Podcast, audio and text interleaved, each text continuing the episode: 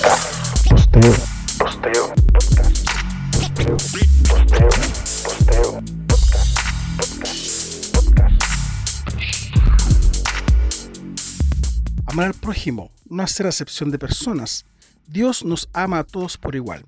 Y así podemos hablar de cuantas frases sobre igualdad que nos habla la Biblia. Pero en realidad, ¿hay igualdad en las iglesias cristianas? Todos de alguna u otra forma queremos un título. Se nos agranda el pecho cuando nos dicen el ministro, pastor, profeta, apóstol, maestro o el título que más nos guste ostentar. Muchas personas con títulos nos tiran primero su currículum encima cuando se presentan.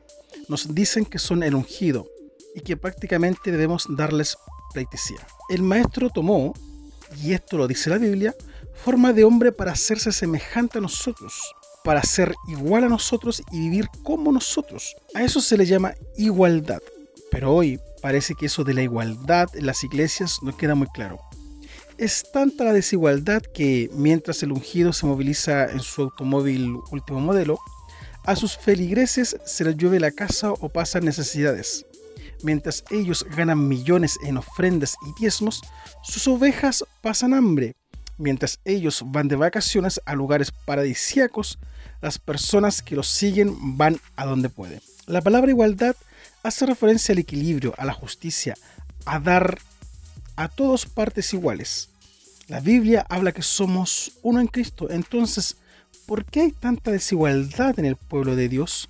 La Declaración Universal de los Derechos Humanos dice en su artículo primero que todos los seres humanos nacen libres e iguales en dignidad y derechos y dotados como están de razón y conciencia, deben comportarse fraternalmente los unos con los otros. El maestro, en una de sus oraciones, pidió al Padre que sus discípulos fuesen uno. ¿Acaso eso no habla de la igualdad que él busca para sus seguidores?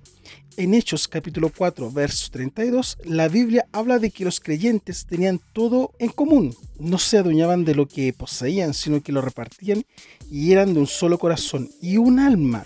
Por lo tanto, no había entre ellos gente necesitada, porque había igualdad en todo. ¿Por qué entonces hay pobres en las iglesias? Porque no hay igualdad y solo buscamos el bienestar nuestro y los demás que se rasquen con sus propias uñas. ¿Qué diría el maestro de todo esto?